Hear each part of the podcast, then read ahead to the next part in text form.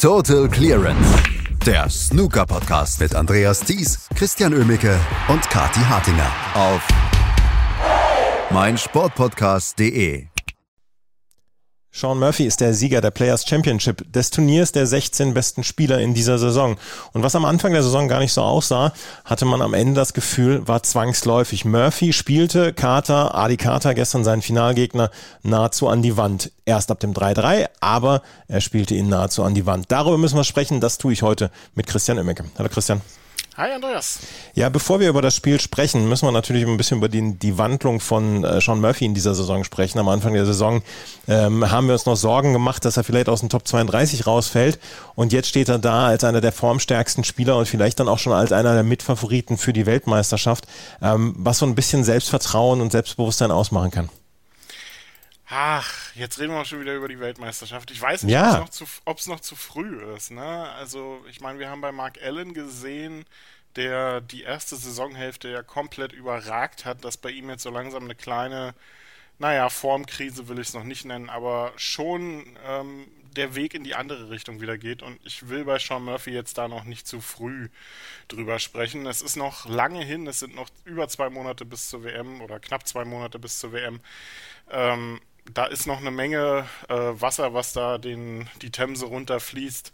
Ähm, warten wir mal ab. Er ist in überragender Form diese Woche. Also es war ein Titel mit Ansage. Von vorne weg, von, vom ersten Match an, was er gespielt hat, hatte man das Gefühl, dieser Titel geht in dieser Woche nur über Sean Murphy. Und genauso war es auch. Also das waren jetzt zwei überragende Wochen, die er gehabt hat in Wales und in Wolverhampton. Die nehmen wir jetzt erstmal so und ich glaube, Sean Murphy wird sich freuen, dass er wieder im Kreis der Turniersieger zurück ist. Wie das dann Richtung Weltmeisterschaft aussieht, warten wir mal ab. Ja, gerne. Ähm, was ich allerdings hier nochmal besprechen wollen würde, ist, ähm, was für einen Unterschied es macht, wenn Sean Murphy gute Form hat und wenn er keine gute Form hat. Bei anderen Spielern ja. siehst du nicht so richtig einen Unterschied. Ali Carter zum Beispiel sieht immer gleich aus, äh, egal ob er gute Form oder schlechte Form hat. Bei, ähm, bei Sean Murphy leuchtet der Raum, wenn er sich gut fühlt. Ich glaube, Graham Dodd sieht man auch an, ob er ähm, ja.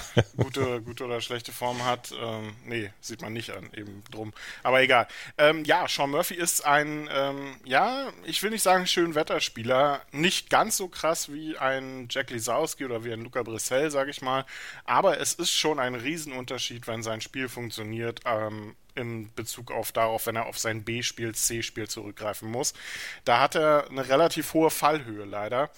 Ähm, und ähm, das ist ja auch der Grund, warum er vielleicht jetzt so die letzten zwei, drei Jahre, gut, es kam die Pandemie dazu, vielleicht auch nicht ganz so performt hat, wie er sich das selber gewünscht hat. Es kamen auch noch ein bisschen private Sorgen dazu, ständig seine ähm, Debatten um ähm, sein Körpergewicht, was äh, vielleicht auch ihm selbst so ein bisschen zuzuschreiben ist, weil er das auch ein bisschen in die Öffentlichkeit gerückt hat in den letzten Jahren.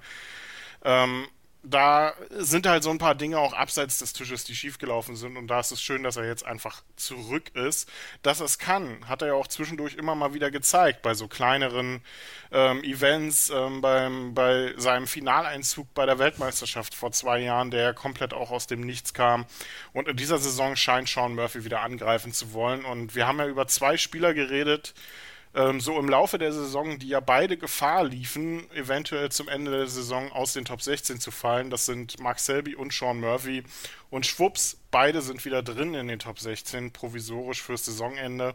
Also haben da das ähm, komplett gedreht. Jetzt können wir dann vielleicht über andere Spieler wie Barry Hawkins oder Stuart Bingham reden, denen das genauso geht. Also es, es zeigt sich, die Klasse, ähm, die ist halt nicht unbedingt vergänglich. Sie ist nicht immer da, aber sie ist wieder zurück bei Sean Murphy und bei Max Selby natürlich auch. Also überragende Turnierwochen jetzt ähm, die beiden. Da wird er eine Menge, Menge Selbstvertrauen mitnehmen, auch für den Rest der Saison. Da bin ich mir ziemlich sicher. Ja, und den Rest warten wir einfach mal ab. Dann lass uns doch über das Spiel gestern sprechen. Ali Carter gegen Sean Murphy. Das waren die beiden besten Spieler der Woche. Das ist ja immer gut, wenn es die beiden besten Spieler der Woche trifft, die dann im Finale aufeinandertreffen. Sean Murphy hatte sich gegen Karen Wilson durchgesetzt, Ali Carter gegen Joe O'Connor. Und ich habe es eben schon gesagt, in der ersten Session sah es eigentlich bis zum 3 zu 3 sehr ausgeglichen aus und sah es so aus, als könne das ein wirklich spannendes, sehr, sehr, sehr gutes Match werden. Und naja, sehr gutes Match ist es am Ende geworden, aber es ist kein, kein spannendes Match am Ende geworden. Aber die ersten sechs Frames sahen so aus, als ob wir da auf eine Nailbite weiterhin zulaufen. Welches 3 zu 3 meinst du eigentlich? 4 zu 2 stand es. 4 zu 2, Entschuldigung. Es war vielleicht ein gefühltes 3 zu 3, ne? Ähm, Ali Carter hat ja ziemlich gut mitgehalten zu Beginn. Auch trotz der 145, die Sean Murphy da gespielt hat. Er war ja mit 3 zu 0 in Führung gestürmt. Ähm, nicht mal den dritten Frame, ähm, den Ali Carter ja mit einer 54 begonnen hatte, den hat Sean Murphy ihm gegönnt. Auch den holte er noch. Also von da an, von vorne weg, brillant gespielt von Sean Murphy. Ähm, Carter blieb dran bis zum sechsten Frame, genau den du angesprochen hast, bis zum 2 zu 4, als er dann nochmal verkürzt hat mit einer 59 und von da an war das ein Einbahnstraßenmatch. Ähm, Sean Murphy war da in dem berühmten Tunnel, wie es so schön heißt bei Snookerspielern, den er schon in dieser Woche ein paar Mal hatte. Also was waren das für überragende Matches teilweise? Also Sean Murphy war ja nie gefährdet in dieser Woche. Gegen Mark Selby nicht beim 6 zu 3 überragend, 6 zu 0 gegen Ryan Day, das war ein phänomenales Match von Murphy und auch gegen Karen Wilson, der nun aber wirklich nicht schlecht gespielt hat. Ähm, gegen ihn hatte keinerlei Chance und auch Ali Carter hat gar nicht so viel falsch gemacht gestern. Es war einfach brillant, was Sean Murphy da teilweise auf den Tisch packte. Zwei Maximum-Versuche hatte er, äh, oder drei, glaube ich, im Endeffekt äh, waren es sogar, die er hatte, ähm, haben alle nicht funktioniert, aber er hat trotzdem eine, mit einer 145, mit einer 141 jetzt dafür gesorgt, dass er die gefühlt zwölf höchsten Breaks des Turniers allesamt auf seiner Seite hat. Ich glaube, es sind jetzt die fünf höchsten Breaks, ähm, die er da ähm, auf seinem Konto zu verbuchen hat. Und es ging einfach dann hintereinander weg ähm, in überragender Manier in Richtung Sean Murphy. Es gab einen Moment, wo man so dachte, na, übertreibt das jetzt nicht vielleicht. Das war der, der, der zwölfte Frame, als ähm, man das Gefühl hatte, er will Ali Carter nochmal so ein Stück weit in dieses Match zurückbringen. Ähm, da hatte man so ein bisschen das Gefühl, also Kati hat es gestern ganz witzig auf Twitter geschrieben, ähm, Sean Murphy hat verlernt, was ein Shot to Nothing ist. Mhm. Ähm, zugegeben, das hat Sean Murphy in seiner Karriere jetzt nie sonderlich gut unter Beweis gestellt, dass er weiß, was das ist. Aber ähm, es, es fasst es ganz gut zusammen. Er ist einfach auf alles draufgegangen. Man hatte das Gefühl, er sucht jetzt verzweifelt die Ausfahrt im Tunnel, um sich selbst zu beweisen, dass er auch schlechter spielen kann. Ähm, und Ali nutzte das, um nochmal ranzukommen, um so zumindest auch am Abend dann Mid-Session Interval zu erzwingen, verkürzte auf 4 zu 8. Aber wirkliche Gefahr kam dann da auch nicht auf. Als Ali dann im 13. Frame nach 48 Punkten verschossen hat, kam Sean Murphy mit einer 88 und dann einer 130 im Entsche äh, Entscheidungsframe, sage ich schon. Davon war er weit, weit von weg äh, im 14. Frame und machte da den Deckel drauf. Also überragende Leistung von Sean Murphy, nicht nur im Finale, sondern vor allem in der gesamten Turnierwoche. Und Ali Carter war gestern einfach eins chancenlos. Und ich glaube, das wäre vielen Spielern so gegangen. Also das geht jetzt gar nicht gegen Ali Carter, sondern komplett in Richtung von Sean Murphy. Also der hätte gestern, glaube ich, jeden vom Tisch geballert. Wenn man sich an der eigenen Leistung berauscht, ne, dann kann es gefährlich werden.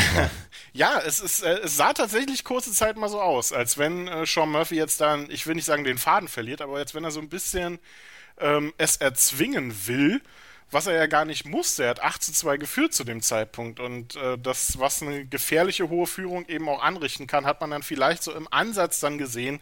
Aber wie gesagt, es wurde ja nur für zwei Frames gefährlich. Und dann hat er sich mit dieser 88 im 13. Frame, hatte man das Gefühl, er zwingt sich auch selbst so ein Stück weit wieder in die Konzentration rein, hat sich gesagt, okay, jetzt ziehen wir das mal durch. Und dann war er auch wieder der Sean Murphy, den wir da vorgesehen haben und hat das Match dann ja auch in brillanter Art und Weise beendet. Also da war nichts zu holen für Ali Carter, der ja dann auch äh, das eingesehen hat äh, nach dem Match, dass da nicht viel zu tun war heute. Und äh, Sean Murphy einfach, ja, mit der größte Sieg in seiner Karriere, vielleicht abseits des WM-Titels 2005, ähm, ist das äh, wirklich eine, eine, überragende Turnierleistung, auch eine überragende Gesamtleistung gewesen. Vielleicht die beste seit äh, John Higgins. Ähm, ich glaube, war es nicht sogar auch bei der PlayStation? Ich meine auch, ne? Ja, genau. Also dieses Turnier scheint prädestiniert für so eine, für so eine Sachen zu sein. Ähm, also vielleicht die beste Turnierleistung insgesamt seitdem. Es war insgesamt wirklich eine wirklich fantastische Leistung von Sean Murphy. Es war der zehnte Titel in seiner Karriere überhaupt. 2005, du hast es erwähnt, die Weltmeisterschaft, die er damals gewonnen hat. Es ähm, fühlt sich an, als ob es gar noch, noch gar nicht so lange her ist, aber es sind dann auch schon 18 Jahre und ähm, ich möchte nicht mehr auf die WM jetzt zurückkommen, äh, die dann erst in sechs Wochen dann anfängt, aber ähm, trotzdem, er wird sich dann auch denken, Mensch, so ein zweiter Titel, der wäre dann ja auch nicht so schlecht mal. Absolut. Er stand ja insgesamt viermal im WM-Finale, hat nur einmal nur in Anführungsstrichen nur einmal gewonnen. Ähm, die anderen drei Finals äh, nicht ganz so äh, performt, wie er das vielleicht sich selber vorgestellt hätte. Ähm, also da war durchaus mehr drin für Murphy und er wird nach dieser, nach diesen zwei Wochen, die er jetzt gehabt hat, egal was beim WST Classic und bei der Tour Championship passiert, er wird als einer der Favoriten in die WM reingehen oder zumindest als einer, der zum erweiterten Favoritenkreis zu zählen ist und das absolut zu Recht auch nach dieser Leistung. Und ich habe das Gefühl, ähm, in dieser Saison erwischt ist ähm, dann auch mal einen überraschenden Spieler bei der WM, glaube ich. Also nach den Performances, die wir gesehen haben, ich meine, was haben wir für Spieler in, äh, in der Top-Liste der Einjahresrangliste, mhm. wenn wir da in die Top 8 gucken, ne? Mark Allen, Sean Murphy, Ali Carter, Kyron Wilson, Ryan Day, Robert Milkins, Ding Junhui, Mark Selby. Das sind äh, Spieler jetzt vielleicht mal abgesehen von Mark Selby und ein Stück weit Mark Allen, die wir da vor der Saison, glaube ich, nicht erwartet hätten in dem Maße. Also das, äh, das ist eine, eine, sehr überraschende Saison und ich glaube, wir können uns da auf einen richtig tollen Höhepunkt freuen, denn mit der Tour Championship, wie gesagt, äh, die leider ja ein Ranglistenturnier ist ähm, und der Weltmeisterschaft stehen ja wirklich noch zwei Riesenturniere an. Also offen wie nie vielleicht und ähm, ja, irgendwie gefühlt sagt man das zwar jedes Jahr, aber ich habe das Gefühl, dieses Jahr ist es nochmal ein Zacken schärfer. Und damit herzlichen Glückwunsch jetzt schon mal Ronnie O'Sullivan zu seinem achten Weltmeistertitel. ja, das wäre das wär jetzt irgendwie passend tatsächlich. ähm, wenn das, äh, also ich meine, wir haben es ja letztes Jahr, hatten wir die, die 92er ja auch im Halbfinale der mhm. Weltmeisterschaft. Mhm. Alle drei. Und alle drei haben diese Saison ja noch nicht wirklich überragendes Snooker gezeigt. Ähm, alle drei sind weit davon entfernt, sich für die Tour Championship zu qualifizieren. Also es wäre dann irgendwie passend, wenn die dann bei der, ausgerechnet bei der Weltmeisterschaft wieder auftrumpfen können, weil es sind halt dann auch Ausnahmespieler, die in den drei Wochen auch gut performen können. Ganz klare Sache. Aber trotzdem, ich habe das Gefühl, in dieser Saison, ähm, allein wenn man auf die Einjahresrangliste guckt, äh, da sind ein paar Namen mit dabei, die auch bei der WM, glaube ich, eine ganz gute Leistung zeigen werden. Ein Wort noch zu Ali Carter, ähm, der hier eine richtig, richtig gute Woche hingelegt hat und der mit seinem roten Bus äh, mit viel Selbstvertrauen Richtung Sheffield fahren kann. Absolut. Ähm, Adi Carter, äh, einer der Spieler der Saison jetzt, ist, eine, die, ist die Nummer drei, war eigentlich auch die Nummer zwei während des Turniers schon. Jetzt hat ihm Sean Murphy da äh, den zweiten Platz weggenommen. Also der Captain ist zurück ähm, und das ja nicht nur jetzt in den letzten Wochen. Er hat ja auch an sich eine relativ solide Sa Saison gespielt. War bei dem European Masters schon sehr gut unterwegs, bei der UK Championship. Also da sind einige gute Turniere dabei gewesen bei Ali Carter. Auch bei den English Open weit gekommen. Also es ist ein konstanter Ali Carter, den wir jetzt wieder haben und das ist durchaus eine Gefahr, denn man vergisst bei Carter ja auch so ein bisschen, dass der zweimal im WM-Finale stand und dann halt zweimal das Pech hatte, da auf einen Ronnie O'Sullivan zu treffen, der ähm, ihm da keine Chance ließ. Und ähm, insofern weiß ich nicht, ob er jetzt sich selbst auch zum Favoritenkreis Richtung Weltmeisterschaft zählt. Aber er dürfte zumindest auch ein, ein, genug getan haben, um bei der WM gesetzt zu sein. Und das ist ja auch was, was Ali Carter in den letzten Jahren nicht immer war. Also da geht es absolut in die richtige Richtung, auch wenn das in der, vor allem in der deutschen Snooker-Community nicht, nicht so viele freuen wird. Aber man darf halt nicht vergessen bei dem ganzen Quatsch, den er abseits des Tisches macht. Es ist halt ähnlich wie bei Ronnie O'Sullivan. Am Tisch ist Ali Carter ein brillanter Snookerspieler. Das ist er. Und jetzt kann er auch äh, die Kontrolle über seine Karriere und über sein Jahr zurückgewinnen. Das ähm, zu Adi Carter. Jetzt geht's erstmal weiter. Championship League. Jetzt ist, äh, läuft ja die Frauen-WM dann auch noch. Championship League in dieser Woche. Und dann nächste Woche geht es dann mit dem World Snooker Tour Classic weiter.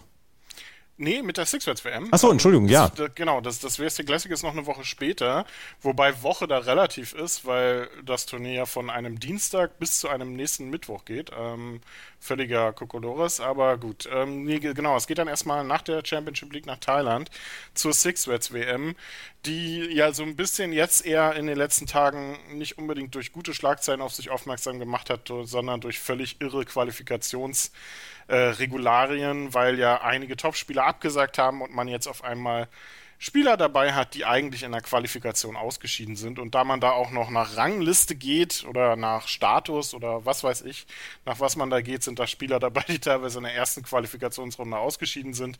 Also das ist sehr kurios. Ähm, weiß nicht, ob man sich da einen Gefallen mitgetan hat, aber es ist ja Gott sei Dank nur ein Einladungsturnier, kein Ranglistenturnier. Und wird dann hoffentlich auch vernünftiges Snooker produzieren. Wir werden uns dann wieder melden, wenn es richtig viele Ergebnisse gibt und ähm, dann werden wir uns mit Total Clearance melden. Sean Murphy hat die Players Championship gewonnen und äh, das verdient mit 10 zu 4 im Finale gegen Ali Carter. Was zum Teufel, du Bastard? Du bist tot, du kleiner Hundeficker. Und dieser kleine Hundeficker, das ist unser Werner. Ein ganz normaler Berliner Kleinstkrimineller der dann aber im Knast das Ding seines Lebens dreht. Una Fantastica Risetta Perla Pizza. Er klaut seinem Zellengenossen ein Pizzarezept. Aber nicht irgendeins. Und mit dem eröffnet Werner dann die beste Pizzeria Berlins. Doch Werners Glück ist nur von kurzer Dauer. Denn es hagelt Probleme. Werners Pizzaparadies. Erstmals großes Kino- und Podcast-Format. Mit fetter Starbesetzung. Alina But, Kida Ramadan, Edin Hasanovic, Oliver Koritke, Ralf Richter, Ben Becker, Winfried Glatzeder, Anna Schmidt und viele mehr. Abonniert die Scheiße. Jetzt macht schon, mach! Total Clearance. Der Snooker-Podcast mit Andreas Thies und Christian Ömicke auf meinsportpodcast.de.